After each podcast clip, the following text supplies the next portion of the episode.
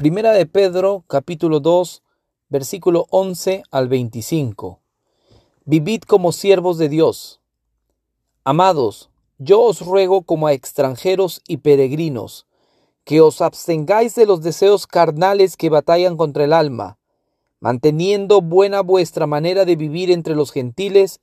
para que en los que murmuran de vosotros como de malhechores, glorifiquen a Dios en el día de la visitación, al considerar vuestras buenas obras. Por causa del Señor someteos a toda institución humana, ya sea al rey como a superior, ya a los gobernadores como por él enviados para castigo de los malhechores y alabanza de los que hacen bien, porque esta es la voluntad de Dios, que haciendo bien hagáis callar la ignorancia de los hombres insensatos,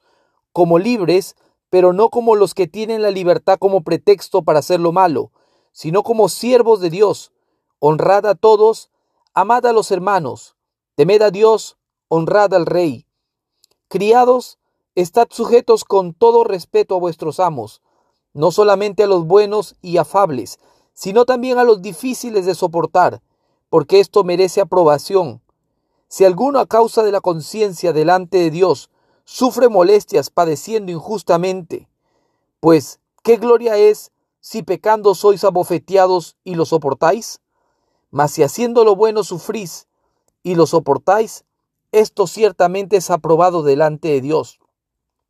Pues para esto fuisteis llamados, porque también Cristo padeció por nosotros, dejándonos ejemplo, para que sigáis sus pisadas, el cual no hizo pecado, ni se halló engaño en su boca, quien cuando le maldecían, no respondía con maldición,